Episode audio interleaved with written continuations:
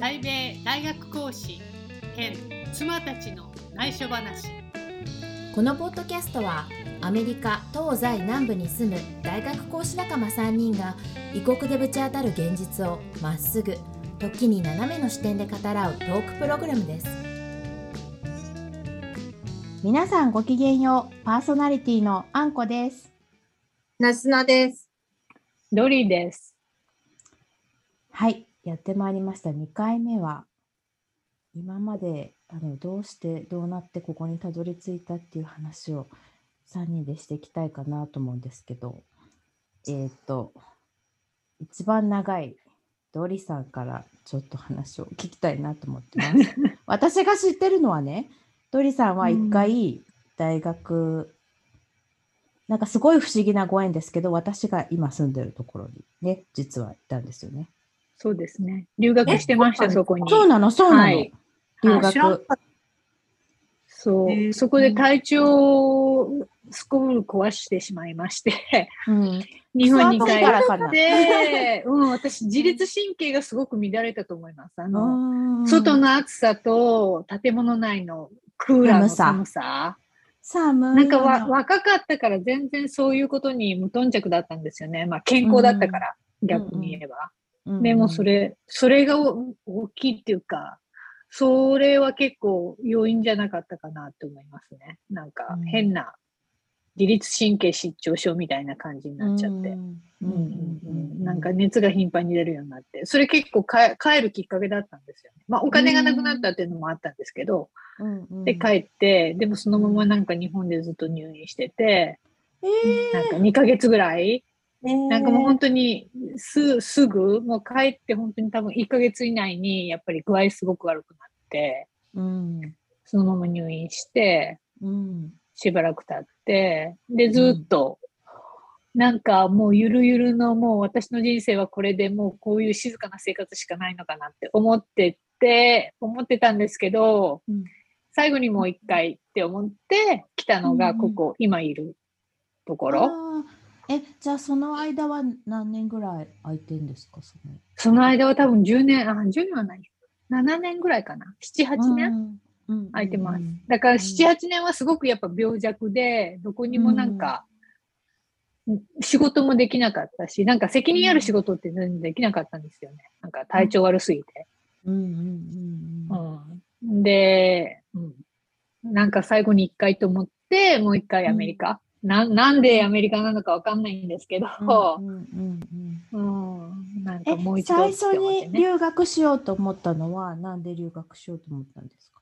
最初は、なんかやっぱり、すごく若気の至りで、アメリカが好きだったっていうのはすごくあります。いやわかるわかる。大体みんななんかやっぱりり私、いね、田舎だったんで、すごい、うんうん。家がなんかすごい厳しかったんですよ。なんかそういうき、うんうん。なんか古い、なんか日本の厳しい家。なんかそういうのから逃れたいっていうのは結構ありました。なんかああいう自由な、自由な国にね、その本人だけを見てくれて、自由な感じがいいなって思思ったのが、やっぱり一番最初かな。えそれまではじゃあずっとアメリカ来る前はその実家というか地元にいたんですか？そうですね、地元にいて、まあ大学の時は家を出ましたけども。か、そっか。うんうん、そうそうそう。その間もずっと行きたいなと思ってて、で、最後、うん。4年生の卒業する前に、うん。この時は留学じゃなくて、なんかホームステイプログラムがあったんですよね。当時、やっぱりだんだんこのアメリカに行こうっていうような若者が結構増えてきてた時で、うんうんなんかそういうなんか1ヶ月とかのホームステイプログラムに団体だったんですよね、当時。うんうん団体で申し込んで行って、なんか、うん、ロサンゼルス郊外だったんですけど、そこで過ごして、うんなんかすごい楽しかったんですよね、うんそれ。でも、今度来るときは留学したいなって思ったのが留学をしようと思ったきっかけ。うん要するに、ただなんかそこに住んでるだけじゃ、ああ、結局、なんか何のためにいるのかなっていう感じ。まあその時は期間限定だったので、別に楽しいことだけして、ホームステイだったので、なんかか帰ったらよかったんですけど、今度来るときはそういうホームステイとかじゃなく、なんかちゃんと目的を持っていきたいなって思ったの、うん、ですよね。ちなみに何を勉強してたんですか？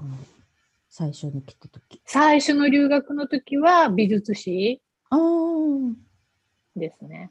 そうか。なんか、うん、そう。それでね、今、それこそあんこさんのいる町に、そうそうそう。留学してたんですよ。うんそれもなんか面白いですね。だよね。だから遊びに来てほしいんです、私として、うん。だからなんか大きい通りとかをなんとなく、なんか私から家って言われたらわかんないんですけど、うん、なんかあの通りって言ったら、ああみたいな感じでわかりますね。うんすごい。そう、私もその大学から今本当に10分もしないとこに住んでるから、あの大学都市かな、行ってみればね。そうですよね。で、その数年で、それでなんかやっぱりちょっと体調悪くなって帰って、で、8年ぐらい日本にいて、うん、で、さ、もう最後、私人生これで最後だなって、なんか、この海外に住むのは、って思って出てきて、で、そのままになっちゃったんですよね。そのままになってしまったっていうか。そのままが長い。それから、なんか大学院に行って、うんうん、なんかいろいろあって、結局今の職、うんうん。うん、今の仕事を始めたって感じですね。ざっと。その2回目に来た時のでもエネルギーすごいですね。だってもう一回思いっきり、うん、割と最後のチャンスだと思ってくるっていうのチャンスっていう、うん、その時は明らかにもうなんかね、うん、あの、1年で帰ろうっていう気持ちで来たんですよ。そうだった逆に。うんうん。なるほど。なんかその時にあの応募したというか、まあその時に来たあのは、あのプログラムを通して来てたので、プログラムっていうか、そのインターンシップ。でもね、日本語を教えるとかいうインターンシップじゃなくて、なんか美術系のインターンシップで来てたので、うん、なんかそのインターンシップの期間が終わる、そうそうそう、インターンシップの期間が終われば帰るっていうふうに決まってたんですけど、うんうんうん。うん、そっか、そっから、ね、ねだから人生ってわかんないですよ。なんか私はだから逆になんかここにいようと思って、だから2回目は本当にいようって思ってきたわけじゃなくて、あの帰るつもりで来てた、来てたんです。うん、でも逆に言うと帰るきっかけが意外となかったってこと？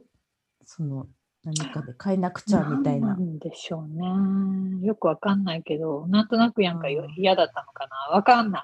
かといって、今住んでみて、うんうん、ね、いつも言うけど、なんか完璧なところってない？うんうん、100%ここがいいっていうところはないので、ね、うん、なんかいいとこ取りみたいになっちゃうけど、なんかじゃあどこを結局自分が選ぶか、うん、選ぶかっていうか、でもその選ぶ選ぶ。なんか自分で選んでるわけなのか、それとも消去法でそこになっちゃったのか、その辺はなんかね、いろいろなあれがありますけどね、ね。要因がありますけど、うん、うん、ね、まあ結局こうなった。なんかそういう意味では私ちょっとドリさんに若干似てるかも。うん、どうですか？私も高校生の日本でいう高2から高3で一回交換留学で来てるんですよ。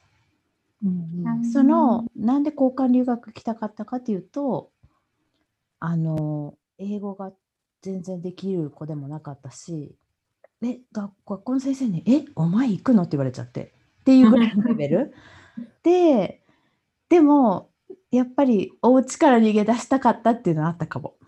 うん、お家とかなんかあの日本の高校のなんだろうあなんか生ぬるいところにいるのかもしれないみたいななんかそういうなんかとにかく逃げ出したいみたいなのがあって逃げるのにちょうどいい理由？交留学だったんだよね。でとんでもないど田舎に行って人口3,000人とかの。でマクドナルドもなければもうメインストリートが本当に200メートルみたいな。なんか本当にホームステイで3家族回ったのかな？4ヶ月ずつ3家族回って、普通の公立の学校に行ってでも公立の学校って言っても小さな町だからもうみんな幼稚園からずっと同じメンツで育ってるほんと一クラス100人いたかな？100人ちょっと。ここは自分で選んでいったんですか？違うの違うの。私そういうあのやっぱりそういうなんていうのインターナショナルな機関の財団のこう派遣しのを受けていった、選べない。どこに選べあ一応希望は出せるから一緒の時期に行った子でそれこそトルコだらアイスランドやらなんか本当に英語圏ではないあの普段自分では行けないようなところ。ブラジルとか行った子も、メキシコも行ったかな。とにかく、あの世界中のネットワークに乗っかってるからどこまあそのホストしてくれる国はアメリカとかがやっぱ多いんですよ。あのキャパがある。ホストのキャパがあるから。だけどあの、まあ、一応希望は出せて私は多分他の言語をやれる自信が全然なかったから英語だって何もなってない。うん、で英語圏でやったら、まあ、たまたまアメリカになってであとはやっぱりなんか同じ学大高校でもすごい留学する子がいっぱいいてクラスのクラスに34人ずつぐらいいるみたいな感じだったの、うん、だからなんかそこまでなんかを大それたことなんだけど大それたことではないというかなんかの1年あの留年とかはしなくてよかったんですよ。だから私の高校は2年しか行ってないのね。でその1年分はそのアメリカの硬い中に来て、でも本当に全員が全員知り合いの中にポツンってなんだあの東洋人みたいになって。居心地よかったですか？いやなんかね後で知ったんだけどカウンセラーの人がやっぱりいいグループに入れようとしてくれたの。その女の、あの、アメリカの高校って本当ヒエラルキーだから、フットボールやっててチアリーダーがトップ。はいはい、カフェテリアの座る場所と、ああいうドラマが本当にあるんです。座る場所とかも決まってて。で私はなんかマーチングバンドとかオーケストラやってたからそれ関係の良さそうなグループのところと仲良くなれるように私はそこにポンって入れてくれてそこであの友達になった子がすごいいい人たちでなんか今でもねホストファミリーとその大学のあ大学で高校の同級生とは一緒に割となんか連絡を取り合う中でっていうのがあって、でもそれを一回まあ1年ぽっきりなんでまた高3の夏に帰ってきてで大学にアメリカに行きたいと思っちゃったのその時点で。もうその時点でかぶれだったんですもん私。なんかものすごいタンクトップ着てすごいデブなのよ。なんかもうあのアメリカでその高2から高3で10キロぐらい太ったの多分。もっと でなんかそれこそあの何もネットもなかった。メールがあったかなぐらいだったから、本当に親とのやり取り手紙かファックス、電話は高かったから。で、で本当にだから全然本当に日本人にも会えなかったし日本語をしゃべる機会もなかったしまあという意味では逆に良かったのかもしれないけどでとにかくかぶれて それですごいデブなのにもうタンクトップとミニスカートで成田に帰っちゃったの。それでそれを見た親と弟たちがドン引きして姉ちゃんやべえぞみたいな。それぐらい自分のこと見えてなくて。であのでアメリカの大学行きたいってなったなでも気持ち的にはなっちゃったんだけどすごく反対されてで結局それは実現せず普通に日本で大学行って働いてでなんか本当にもう30直前でああちょっともう一回行きたいみたいな思いが湧いちゃって湧いちゃってて。でもねそれも今も考えればちょっともう突っ張りすぎ突っ走りすぎだった決断なんだけどね。やっぱりその当時からアメリカはなんか私も多分同時期ぐらいに多分いたんだけど、なんかそのどんな体型であっても好きな服を着ても誰も気にしない何も言わない気にしない。だから自分も気にならなかったけど、なんか当時からやっぱりアメリカはそうで、日本は今もそうだけど、ルッキズムがやっぱり当時も今も変わらず。それはある。なんか私本当にでも小さい時、やばいとか思ったんだよね。そう、小さい時からコロコロしてたからさ、なんかやっぱり体型っていうか、あの、そうだね、体型のコンプレックスあったかもしれない。どこ行っても、デブっていうか、ちょいデブの、ちょいデブの枠に入って、ね、なんかね、なかなかそういうのは、アメリカはそういう意味では、本当に、その体型とかそういうのは本当に楽だなと思ったのは高校生の時思ったし、その30で来た時は、やっぱり年齢もほら関係ないじゃん。うん、誰も気にしない。あんたが何歳だろうが関係ない。うん、で、なんかやっぱり女性のその20代、30代ぐらいになると、結婚するの？みたいな、なんかそういうプレッシャーとか、なんか何歳までにはななんとかしろみたいなところからはすごい解放されるかなっていう気がしましたね。で、私も本当にその時は2年のプログラムで来たから、2年で帰るつもりだったけど、まあそうね。人生は変わるねっていう話をね。そうそれで結婚して出産してあそうあでも上の子は日本で日本に帰って出産したけど佐藤でもう一回出産があってでその、うん、今から2年前かもう2年か2年前に南部からこっち側に南西部に引っ越したっていう感じかな。だから、そう、そういう意味では、なんかリベンジ、カムバック居座っちゃった系 ドリドリさんと若干一緒です。それでずっと文句言ってるの、ブーブー、アメリカの。今は。今となってはアメリカの文句を言いまくるっていうね。うん、そう。あずなさんは？だからなずなさん、私の中でまだちゃんとつながってないのよ。そう、えっ、と、最初は高校卒業した後に音楽留学をして、それこそまだこうみんな E メール、うんうん、ホットメールを使い出したかな？みたいな。懐かしい。でもみんなパソコンが家にないからこうね、大学のパソコンを使って、アナログ回線であの、なんとかメールを送れるかな？みたいな感じの時代に留学して、だからやっぱり主流は手紙ですよね。お金もなかったから、うんうん、あの、両親に電話なんて3ヶ月に一遍できたかどうかぐらいだったし、うん、常に手紙のやり取りをしてた時に留学をして、で、あのまあ、音楽短大に行って行ったんですけど、あの、まあ、そのまま4年生の大学に行きたかったんですけど、ちょうど父が、あの、まあ、病気で倒れて、もう、あの、まあ、末期がんだったので、もう、どのぐらい持つかわからないっていう時だったんですよね。で、いや、なんかそんな両親にこう学費を払ってもらうのも、もう申し訳なさすぎて、ちょっとアメリカにいる気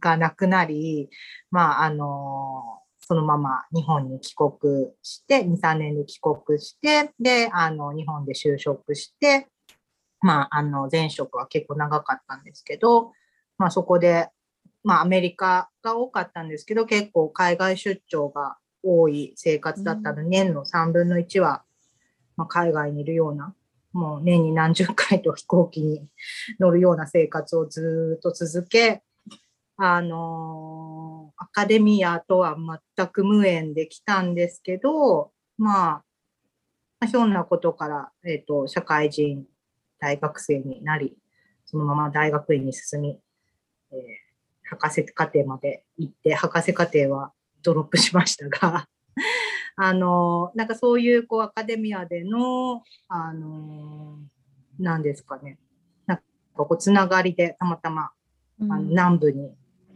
南部の大学で働くことになって、で、まあそこから転々と大学を が変わって今に至るっていう感じですかね。うん、で、まあ去年去年でね、去年結婚して。去年か。え？去年？そう、去年、うん、去年結婚して。去年、あ、そっか、まだ、そうね。まだ去年。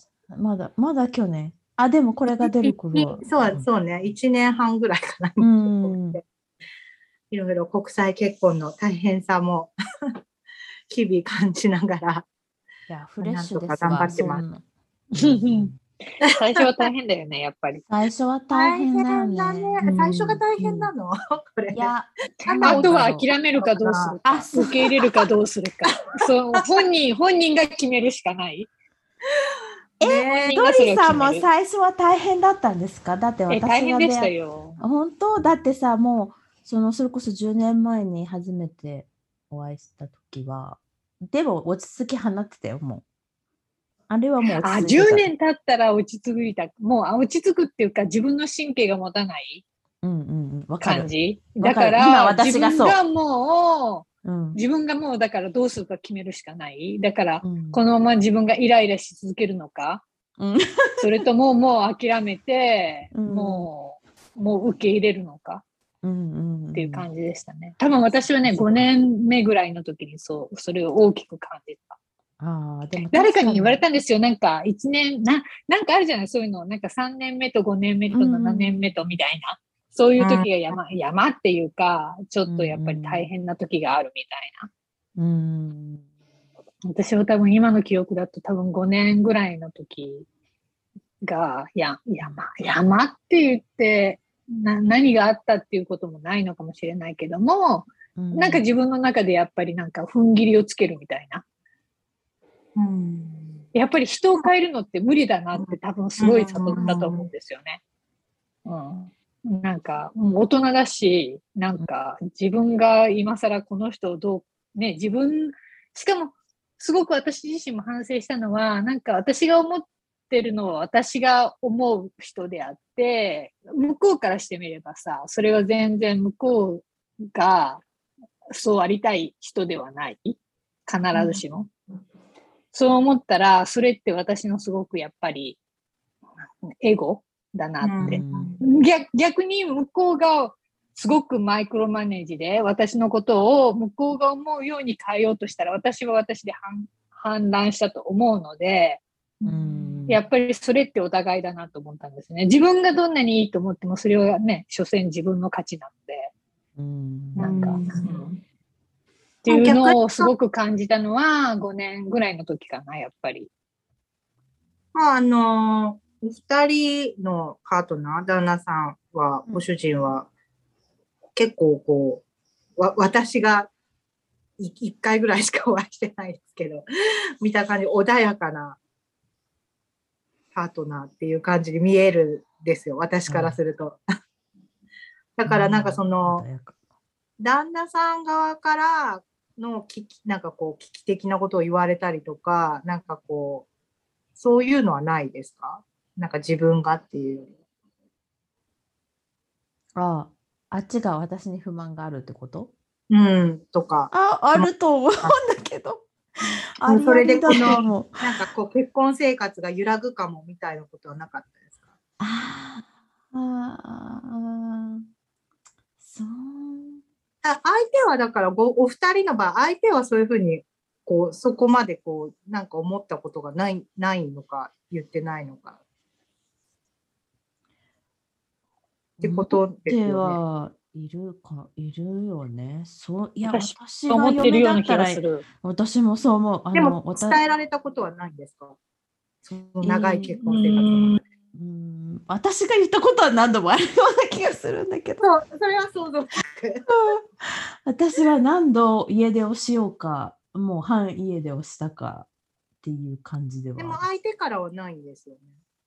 相手からはない。まあ、具体的な事件としてはないか。私がやってるようなことが逆にやられてるかと言われると、ないけど、心の中ではきっといろいろ思ってることはあるけど、割となんか溜め込んで大爆発するタイプだと思う。小出し。でも、大学して爆発したことある？あ、でもありますよ。年に1回ぐらいびっくりする。なんか。あ、そうなんだ。なんかそういうふうに見えない。そうだからね多分怒りの処理があの小出しじゃなくて多分、まあ、大噴火型っていうか、うん、でもねこの間ちょっとドン引きしちゃったのはあのうちにねあの樹齢70年ぐらいの木があったんですけどもうそれがあのもう寿命っていうのもあるしあのこの地域で流行ってるなんか虫が松につく虫があって、うん、でそれでもうやられちゃってても葉っぱもつかないしこれは切るしかないってなって。でもすごい結構20 20メートル言い過ぎかな。でも本当に高い木でその木も気に入ってここに来たんだこのお家に来たんだけどそれをまあしょうがないから切らなきゃいけないってなって。あのなんか災害とかにねあのほらすぐ豪風とか、あの強風とかが、あの吹いてそれが倒れてお家に倒うちに倒れるなら私も隣のうちに倒れたりしたら大変だから、でそれを切るってなった時にもうすごいクルーが来たクレーン車が来て。登る人が来て、登る人がチェーンソーでビビビってちょっとずつ上から切るみたいな。で、それを見ていったのに涙してたの。うちの夫は。うん、で私はもう物理的にはすごいみたいな。もうしょうがない。なんかすごい多分私ひどいからドライ、ドライすぎて、もうしょうがない。切るならしょうがない。もうこれは次の歴史と思うしかないって言言ってはいたんだけど、本当に泣いちゃってて、隣で、何泣いてんの？と思って。だから多分、ね、根が本当にピュアなんだと思う。私は本当に多分黒いからもう腹黒いから なんかいろいろなんかこう多分そう疑疑い深いしね。だからなんか子供たち見ててもすごい面白い。なんか分かれる。どっちの系統か。で一人はあの本当に夫の系統で今日そのなんか滑り台から毎回降りるたびにそこに電信柱というかあの電柱に止まってる鳥に手振ってたからね。これは夫系の子だわっていう。だから話それましたけどあるとは思いますけどないわ。あのその不満を爆発すちょっと私たちやばくない？みたいなのは多分多少言ってきたかもしれないけどそんなに私が爆発するみたいにもこんなとこいられないさようならみたいなぐらいの爆発はあちらからはないね。ドリさんどう？ドリオットは。そうね。なんかもう昔はもしかしたら1回ぐらいあったかもしれない、ね。覚えてない。でもあったとしたらそれはそのさっきも言ったように5年以内。うん。うんうん、5年今結婚して何年目ぐらいですか？ああ。確かに2000、確か2004年ぐらいだったような気がします。2000年。多分15年ぐらいか。10あ17年かな？16年か。すごい。そう。あ、17年かな。もう計算もできないね。じゃあもうその最初の頃になんかあったかもぐらいで全然あとはこう。あとはね、もうなんかもう共同生活共同生活っていうか、もう今でももう、はい、いら、まあ昔のようなイラはないけども、なんかでも本当に諦めてる。諦めてるっていうかもう、なん、なんていうの、その人をその人として受け入れるっていうことを学びました。なんか 大人に、大人になってそういうことを学びました。私は子供がいないから、子供っていうのも、子供も受け入れないといけないでしょ、やっぱり。だって、ね、生まれた子供ってどうなるかっていうのは分かんない。いくら自分が親でも、ね、一旦生まれてくればさ、どういうふうにしつけても、自分の思うように、ね、育つわけじゃないので、なんか、それを受け入れるのって親は親は結構大変だと思うね。もちろんすごくいい子だったらそれは簡単だけど、そうじゃない場合もすごくあると思うので。でも多分そういう感じだと思う。私はそういう子供受けれるっていう試練がなかった分、っていうかでもそういうふうに言ったらなんかものすごい夫みたいな感じもするけど。いやいやいや。でもアーティスト気質よね。そうですね。うん、なんか、うん、もうなんか、うん。なんか逆に、だからイライラする部分とかはあるけども、うん、もうでももう諦めたかな、やっぱり本当に。諦めたっていうか、もうしょうがないね。逆にドリーさんが例えばほら新たにやりたいこととか、うん、なんかそういうのは応援してくれてあそういうのはもう常にサポートする、ね、反対されたことはないんですよ。なんか私が多分いつもなんかやりたいって思うことは、うん、に対して、いや、それはダメだとか、それはどうかなとか言われたことはないです。うんうんうんうん、それはありがたいね。うん、そうね。それはそうじゃない人もいるもんね。そうなの。だからなんか本当にこっち来てびっくりしちゃったのは、私は日本に一時帰国するもうのが当たり前って思ってるけど、うん、なんかでだから結局できる限り子供を連れて本当に3ヶ月ねとか帰るわけでしょ夏に学校がない間に。でそれが当たり前と思ってるしむしろ私の権利でしょぐらいに思ってるけど、ご家庭によっては本当にそんなの誘拐だぐらいのことを言ってくる人もいるわけ。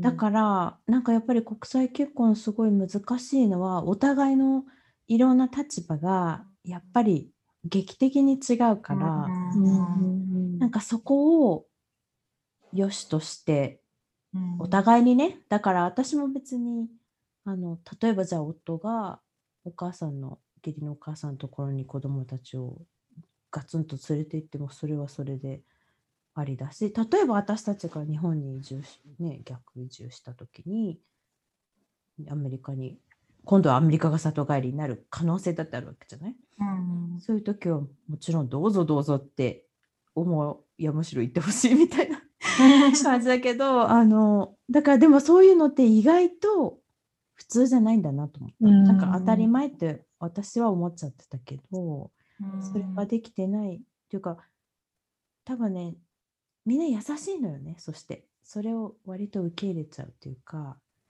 そう言われて、うん、あでもななんだろうね。もう難しいね。それは本当に夫の気質にもよるしでも私の友達でもいますよやっぱり。なんか2週間以上変えられるのはちょっと嫌だみたいな。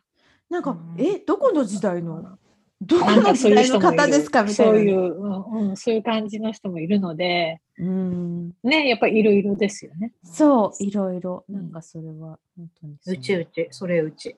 なんかこう、アメリカ人ってやっぱりこう、みんながみんなじゃないですけど、うちの夫見てるとこ、自分の気持ちに正直かどうかがすごく大事っていうか。ああ、そうね。ねなんかその、相手を許容するとかじゃないんですよ。考え方のこう軸が。軸がまず。本当に自分。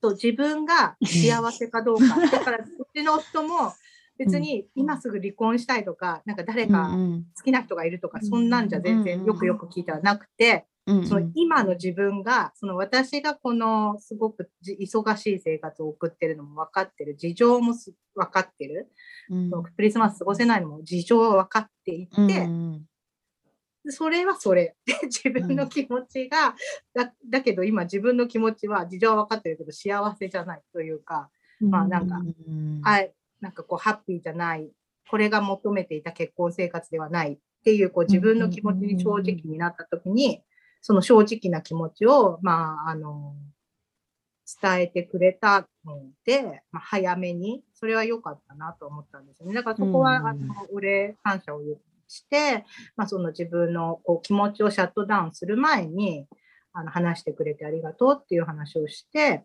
で、あの、まあ、もう私が改善できるところはもちろん改善していく。で、あの話し合いをして、じゃあ2人で難しかったら、じゃあマレージカウンセリングを入れて、まあ、やりましょうっていう話を今してて、で、まあ、その後こう帰ってしばらくいたので、一緒にいたので、あの、ちょっとね、あの、良くなったんですけど、このポッドキャストの打ち合わせ云々っていう時が結構いきなりそういうのが来て楽器末だし、あの、ね、コロナでまたオンラインになるのかどうかみたいなすごい時期だったので、バタバタしてて、あの、皆さんに連絡がなかなかできなかったんですけど、やっぱり難しい。なんか全体的にアメリカ人、またくくって申し訳ないけど思うのは、うん年齢がいって例えばおじいちゃんおばあちゃんになったとしても、うん、すごく私これいろんなとこで言っちゃうんですけど、うん、なんかねハイティーンみたいな感じでいるの。うん、なんかそのなんだろう大人になる直前みたいなまずノリがある、うん、なんか、うん、人に対しても自分が愛されたいっていう気持ちがすごいあって、うん、なんかアテンションプリーズみたいな人がすごい多いし なんかそれそれがなんかその量が価値みたいなところがあるっていうか、うん、なんだろうなんかそのさっき言ってたその人をねあのなんかこう受け入れるみたいなところがあんまりそれってなんか年の子みたいなのもあるじゃないですか日本で言うと。多分大人になっていくと、なんとなくこうまあいいのか悪いのか大人になったっていうのってやっぱりそんないろんなことを、があるってことを理解してあじゃあ受け入れていかなくちゃいけないなっていうのをのキャパが広くなる気がするんだけどこっちの人ってやっぱりどうしてもなんだろうスーパー個人主義なんだよね。なんかその自分がどうかっていうのがすごく軸に判断基準の軸になっちゃうから中にはやっぱりもちろんその人のこととかを、うん、考えてくれる人もいるけどやっぱりその自分がどうかっていうのがすごくあるかなと思って、でなんかその日本もね離婚離婚率も高くなってるけどでもアメリカって本当に全てみんな離婚してない方がおかしいぐらいの感じでしょ？で現にうちの家族で言ったら夫のお父さんお母さんはもう離婚してますあ、うん、もう相当なおじいちゃんですけどね。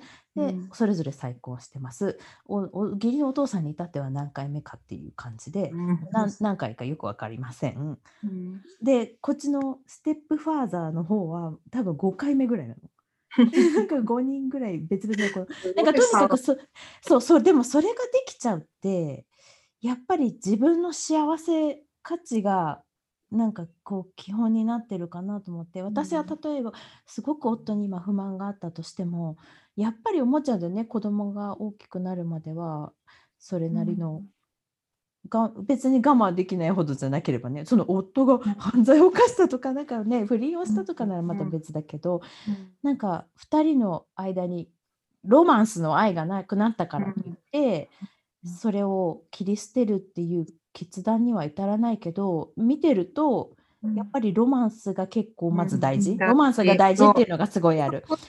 で私の中でもともと恋愛体質じゃないっていうのはあるかもしれないけど、うん、でもロマンスってやっぱりある程度こうバーンって盛り上がってこう落ち着いて穏やかに なんかいけませんかねっていう、うん、なんか私はそういう恋愛観を持ってたしなんかやっぱり家族になると愛の形が変わってい愛というかもうロマンスというよりはもっと愛情っていうかなんかそういうふうに変わっていくからそれをまあ良しとしてくれない人は結構いるよね。だからそのラブの、ラブがやっぱりそのロマンスのラブがすごく、うん、強い。うちもそう。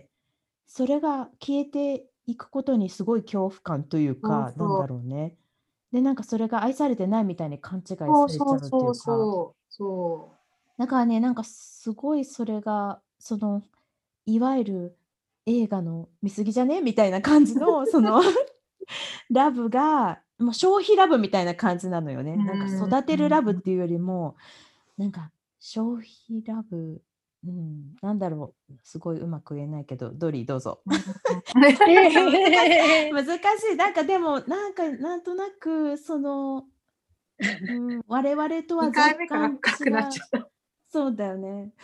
我々とは違う愛の感覚があるんだよね。そうそうそう。うん、それはすごいわかる。でも、何かって言われるとあれなんだけど、でも一番はやっぱり目に見えたりとか、うん。そう そういうのがやっぱり物質的な感じ消費できるもの。なんかやっぱりそういう社会の価値観がやっぱりどうしてもあってなんか本当に日本みたいに穏やかなあこれも私よく言うんですけどなんか初老？日本は国として初老？でもアメリカは国としてまだハイティーン？だからもうイケイケどんどんなことはすごく上手だし盛り上がるんだけど。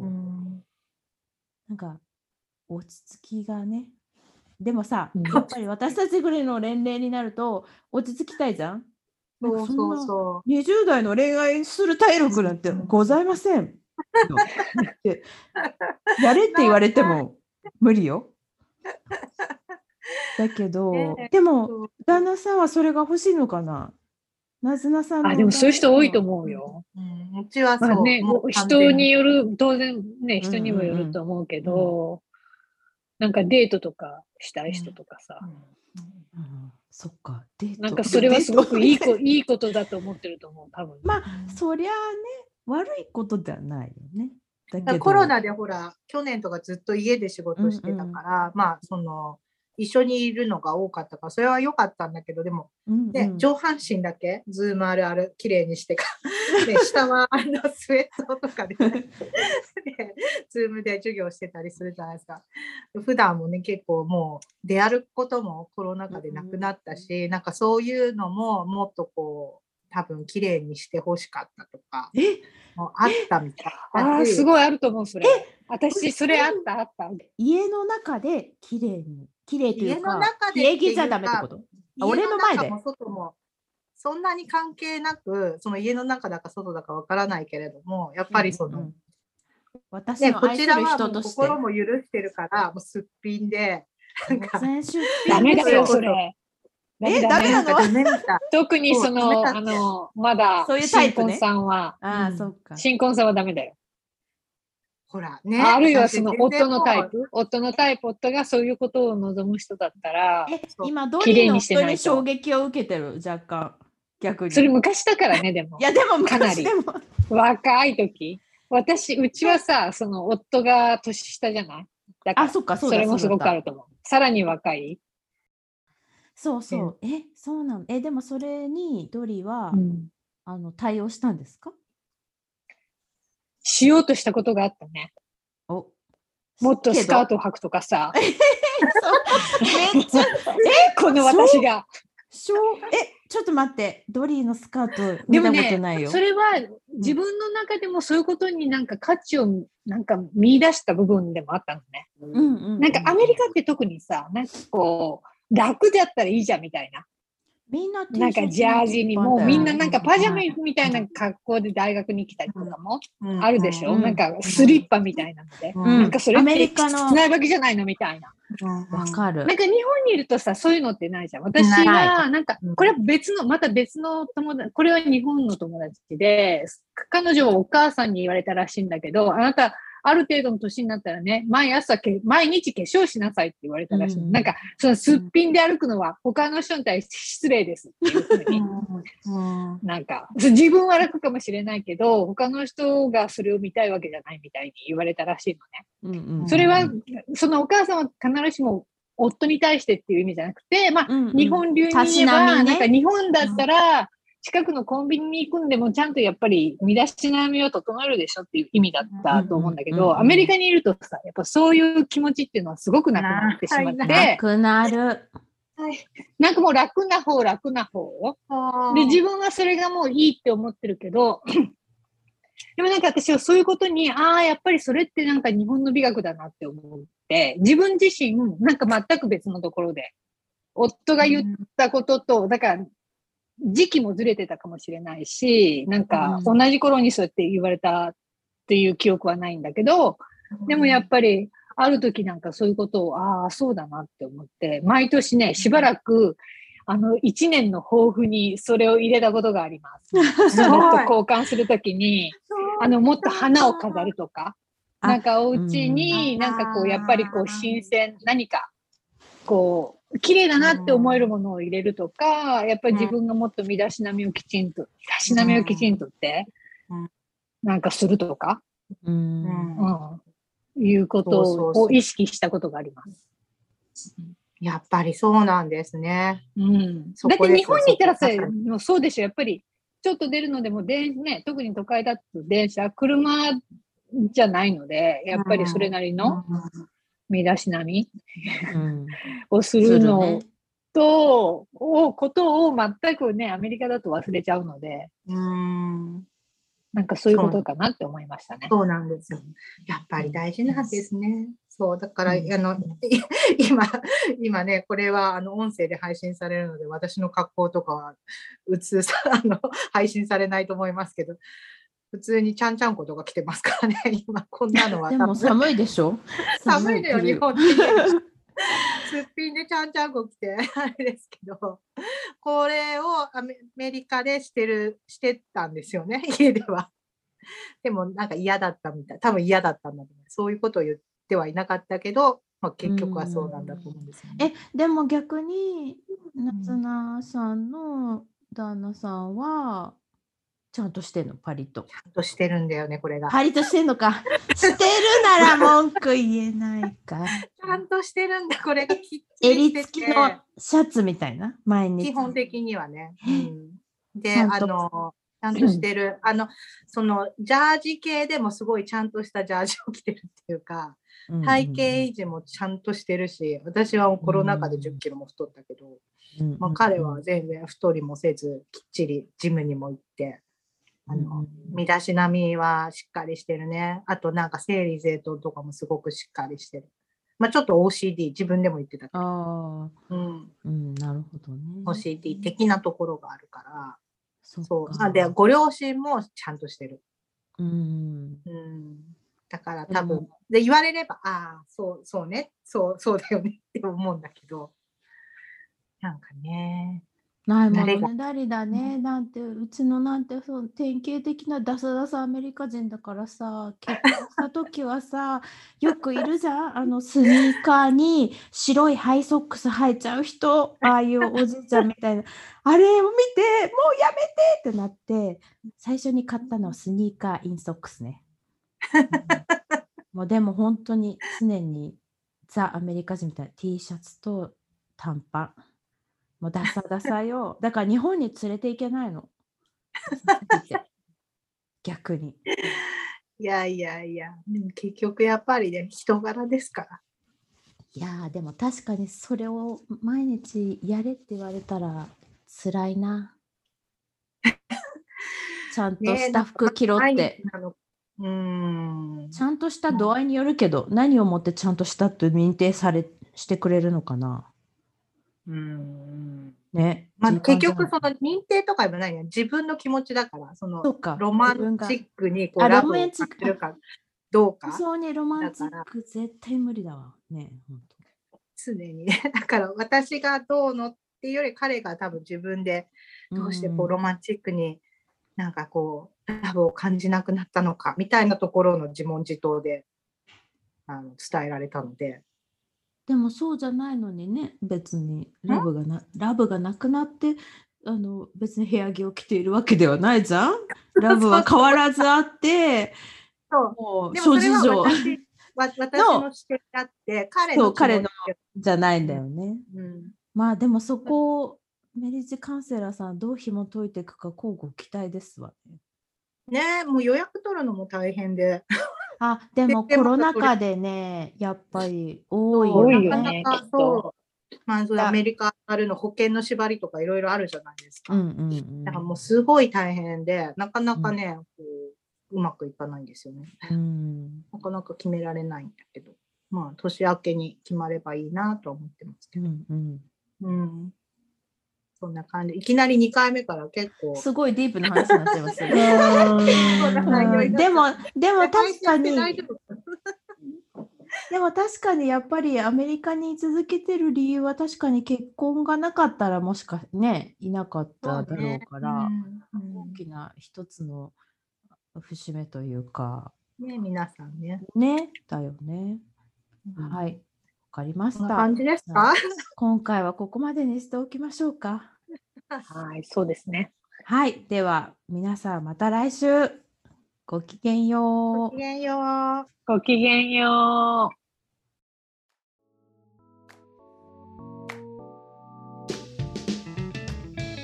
番組では皆さんのお便りを募集しています。メールアドレスは英語でトライアングルトーク数字の3 gmail.com 番組ツイッターもありますので概要欄をチェックしてみてください。